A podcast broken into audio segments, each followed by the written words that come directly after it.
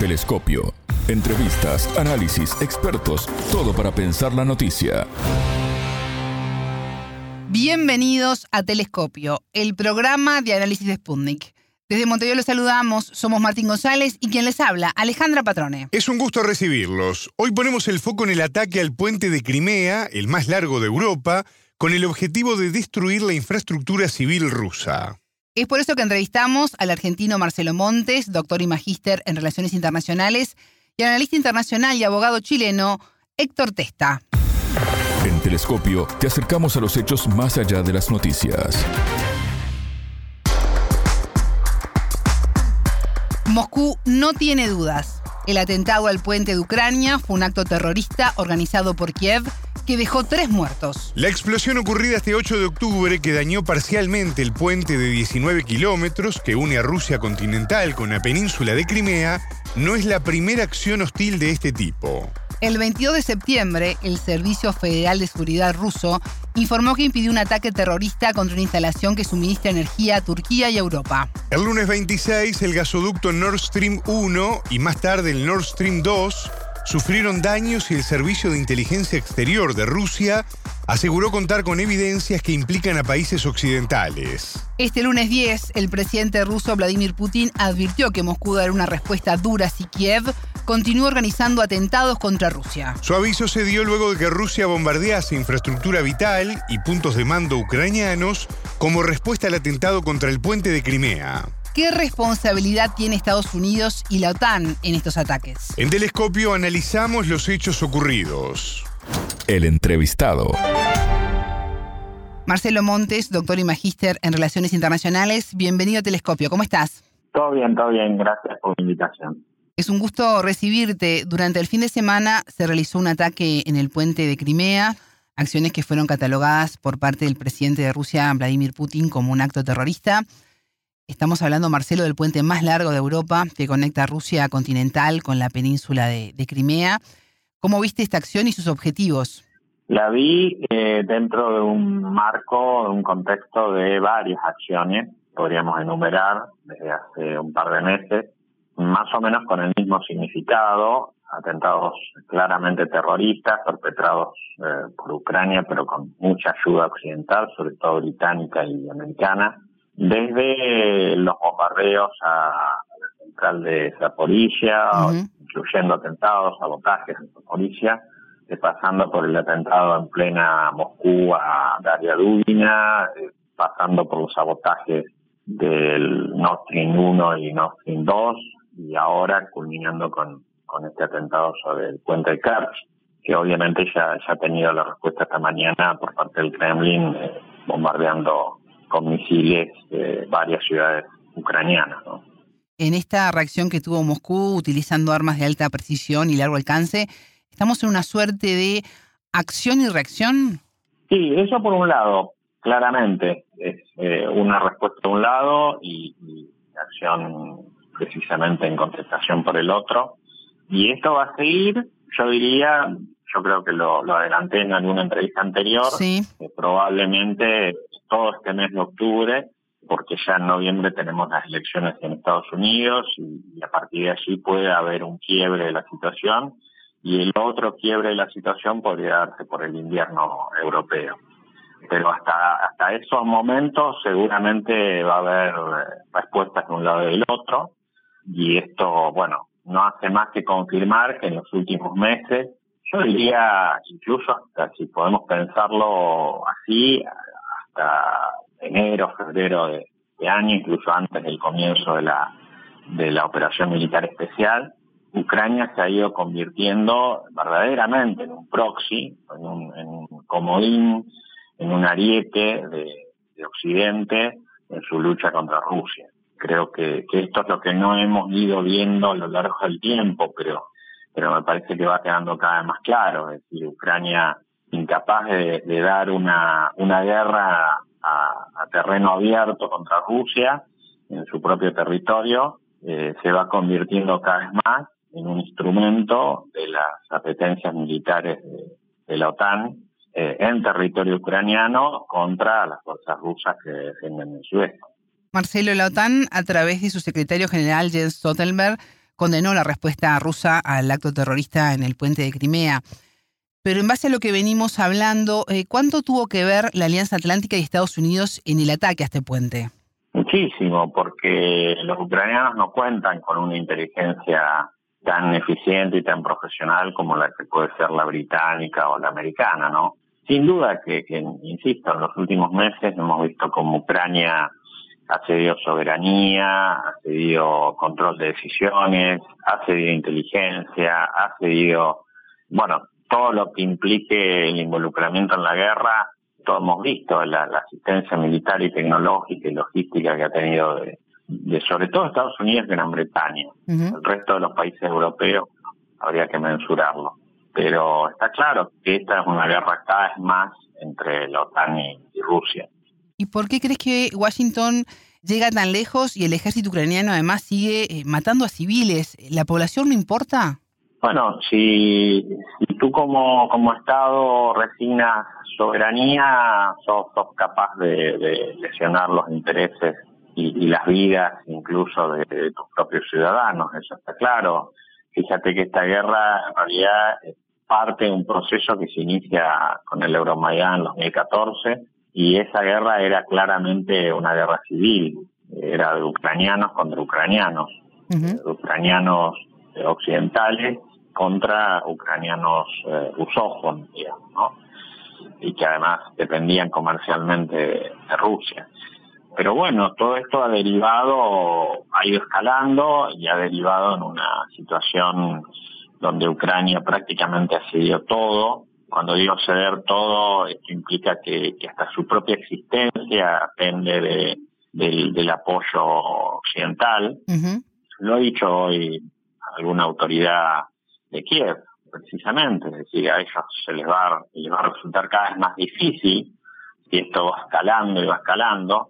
Proporcionalmente tiene que subir la asistencia occidental y el problema es que el escenario para Occidente se le va a ir complicando también porque tendrá que ir justificando ante sus propios contribuyentes eh, el aporte o el, apoyo militar a Ucrania y esto cada vez va a ser más difícil en tanto en cuanto el invierno se aproxime. Imagínate. Tú mencionabas ese posible quiebre, ¿no? Con las elecciones de medio término en Estados Unidos, donde Joe Biden tiene mucho en juego, y la crisis energética que vive Europa, una situación sin precedentes. ¿Crees entonces que puede ser la llegada del invierno y la necesidad de calefaccionarse quien haga que los europeos revean el apoyo a Estados Unidos y la OTAN en el conflicto en Ucrania?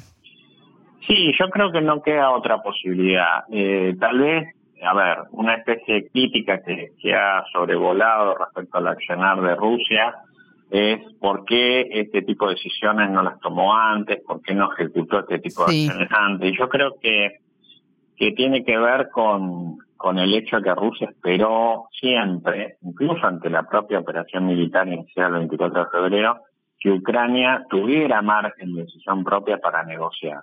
Y quedó claro que a lo largo de los meses, máxime recalcando este papel de proxy que terminó cumpliendo a rajatabla, Ucrania no tenía poder de negociación propia. Ahí, ahí puede hablarse tal vez de un error de apreciación del Kremlin, ¿no? O sea, no haber tomado en cuenta o haber subestimado en todo caso el hecho de que Occidente estaba permanentemente atrás de sabotear los esfuerzos diplomáticos, los pocos esfuerzos diplomáticos que pudiera desarrollar Kiev. Y entonces realmente, y voy a tu pregunta, hoy no dependemos de la propensión a la paz que pudiera tener el Kremlin o que pudiera tener Kiev. Dependemos de factores absolutamente externos que Europa sufra en su propia carne, digamos, lo que lo que el invierno sin gas. Y territorio, ¿no? Claro, claro. Que Estados Unidos sufra en su propio sistema político, digamos, este despilfarro de estar ayudando a un país eh, como Ucrania en una zona de influencia que no le corresponde, para solamente para dañar al, al vecino poderoso que es Rusia. Marceli, ¿cómo se sale este conflicto sin ese acercamiento diplomático que tú mencionas y el presidente de Ucrania, Volodymyr Zelensky, se niega además a las conversaciones de paz? Zelensky se niega a las conversaciones de paz precisamente porque él ha asumido ese rol de, comodín, ¿no? ¿no? No tiene otra eh, posibilidad, no tiene otra opción. ¿Cómo se llega? yo diría que en las próximas semanas va a ser muy difícil que se llegue a una opción así. Eh, insisto, habrá que esperar a fines de noviembre, principios de diciembre, para ver alguna luz en el, en el camino, al final del túnel, digamos, si es que eh, estos dos contextos, tanto el de Washington como el de la Unión Europea, cambian dramáticamente y hay protestas en las calles, o el Partido Republicano eh, ya ganador, digamos, insinúa que debe haber un cambio de política respecto a Ucrania, pero si no, yo no, no avisoro posibilidades de cambio. La verdad, no avisoro que esta guerra pueda interrumpirse así de manera súbita, porque lo que estamos viendo en las últimas semanas es precisamente una escalada, es una escalada activa y es una escalada de naciones. Entonces no, no, no hay posibilidades de, retroceso, digamos, a una situación parecida a la de noviembre, diciembre eh, del año pasado. Marcelo Montes, doctor y magíster en Relaciones Internacionales, muchas gracias por estos minutos con Telescopio. No, gracias a ustedes y a disposición. Más allá de los titulares, analizamos los temas candentes.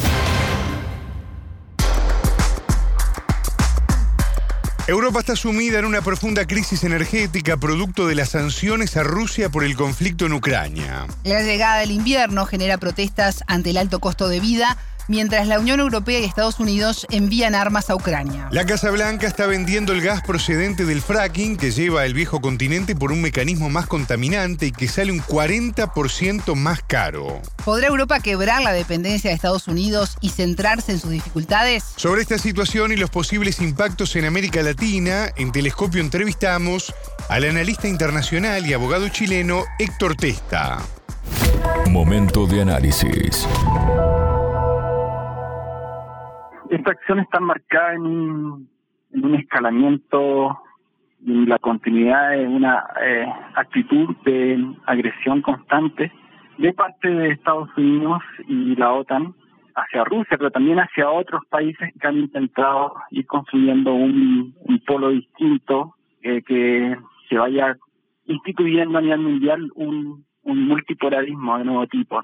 Y esto que tiene una intensificación particular eh, a partir del, último año, ¿no? Y que provoca también la respuesta desde la Federación Rusa en febrero de este año, como es sabido, donde eh, inicia una operación militar a, aparte del territorio ucraniano, da cuenta de una de un ánimo de continuar una guerra, de hacer un escalamiento que se va poniendo trabas a las posibilidades de, generar algún acuerdo, una buena negociación, en la cual, hay que decirlo, ha habido efectivamente una voluntad o manifestación de voluntad de manera mucho más clara y nítida de parte eh, del gobierno de, Rusia.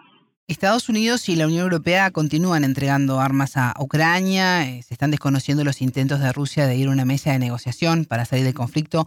¿Cómo repercute esto en el conflicto? Esto, como digo, da cuenta de un ánimo por proseguir con una guerra que eh, en lo inmediato provoca un importante conflicto social, económico en el seno de la Unión Europea, ¿no? Y uno lo ve en las crecientes manifestaciones de protesta y de preocupación en amplias franjas de la de las sociedades europeas que están viendo cómo están siendo arrastradas a una guerra que en lo inmediato lo que va a provocar, está provocando eh, situaciones de inflación y problemas económicos de diversa índole. Y esta continuidad de un apoyo eh, militar y económico eh, al gobierno ucraniano, al ejército ucraniano, lo que hace es continuar desangrando las economías europeas, ¿no? generando también eh, nubarrones importantes en el futuro inmediato eh, tanto con la provisión de gas como en el alza, en la suba de un sinnúmero de productos de la canasta básica de las poblaciones europeas. Y eh, lo que es como más preocupante también para América Latina, un progresivo ah, un problema que progresivamente vamos a ir viendo en cuanto al abastecimiento de, de energía, ¿no? Puesto que, como es sabido, hay un conflicto energético en ciernes Sí. Y hay un problema importante de suministro de gas eh, en Europa después de eh, los atentados o, las fugas de gas que hubo hace una semana y media en los eh, gasoductos Nord Stream 1 y 2. Y también con los bloqueos que ha instalado, ¿no? Estos bloqueos que han sido llamados como sanciones, ¿no? Y que también hemos vivido con otros países también de nuestra región, que más bien son medidas coercitivas unilaterales que están eh, afuera o al borde de la legalidad internacional y que están imponiendo Estados Unidos y Europa eh, hacia, hacia Rusia, ¿no? Lo que va generando eh, cada vez más un debilitamiento de, de las condiciones que hemos visto en las últimas décadas de lo que se llamó como globalización neoliberal y que hoy día más bien están apuntando hacia la generación de dos grandes polos, ¿no? Uno, el bloque atlantista, Estados Unidos y la Unión Europea, eh, y también parte importante de la Commonwealth, es decir, de las ex colonias británicas o el mundo anglosajón, ¿no? Australia, Nueva Zelanda y otros. Y por otra parte, un, un bloque que está capitaneado por China y por Rusia, y que también eh, uno podría visualizar de que eh, los BRICS también están ahí sí. Eh, de una manera eh, secundaria, no en ese en ese otro polo. Entonces lo que se está generando es un, un nuevo orden mundial donde se están generando dos grandes polaridades, ¿no? Y eh, en, en esas dos grandes polaridades, América Latina aparece en un principio como un, un, un eslabón subordinado a aquel polo, ¿no? Es decir, al polo estadounidense atlantista, que está perdiendo más fuerza y poder en este momento, ¿no? Y como eslabón débil de esa de esa cadena, probablemente las condiciones económicas en nuestra región se van a ver debilitadas, ¿no? Eh, en, en, muchos países como, como eh, aquel desde donde estoy hablando, desde Chile, estamos en, en, una situación económica bastante problemática y se visualiza un 2023 aún más complicado. Mencionabas eh, lo ocurrido en el 26 de septiembre con los gasoductos de Nord Stream. Eh, Estados Unidos está vendiendo el gas procedente del fracking, que viene por un mecanismo más contaminante en barcos con gas licuado y que sale además un 40% más caro. ¿Crees que Europa puede rever su postura de apoyo a Estados Unidos? Tú mencionabas la crisis económica, pero se vienen los meses más fríos, hay países donde existe nieve. ¿Puede haber allí un llamado de atención a Europa de que diga, bueno, hasta aquí llegué y no arrastre además América Latina?